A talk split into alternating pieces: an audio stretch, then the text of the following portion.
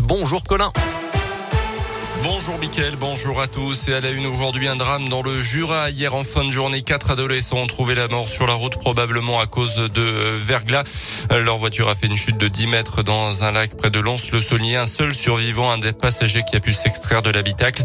Une enquête pour homicide involontaire a été ouverte. Toutes les victimes étaient pensionnaires du même lycée où une cellule psychologique a été ouverte ce matin. Un nouveau conseil de défense sanitaire ce jeudi autour d'Emmanuel Macron à l'Elysée avec un objectif, établir peut-être un début de calendrier d'allègement des mesures sanitaires. La règle des trois jours de télétravail obligatoire dans la mesure du possible dans les entreprises sera par contre prolongée, a annoncé hier la ministre du Travail.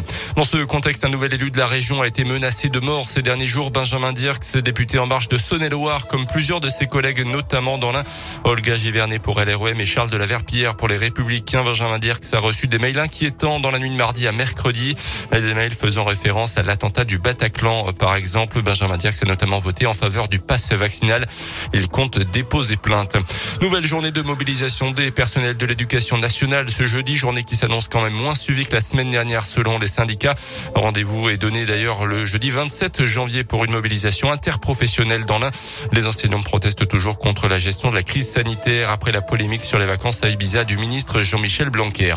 La suite de l'Open d'Australie de tennis, très belle performance d'Alizé Cornet côté français. La française 65e joueuse mondiale a battu cette nuit la numéro 3, l'Espagnol Muguruza, se qualifiant pour le troisième tour.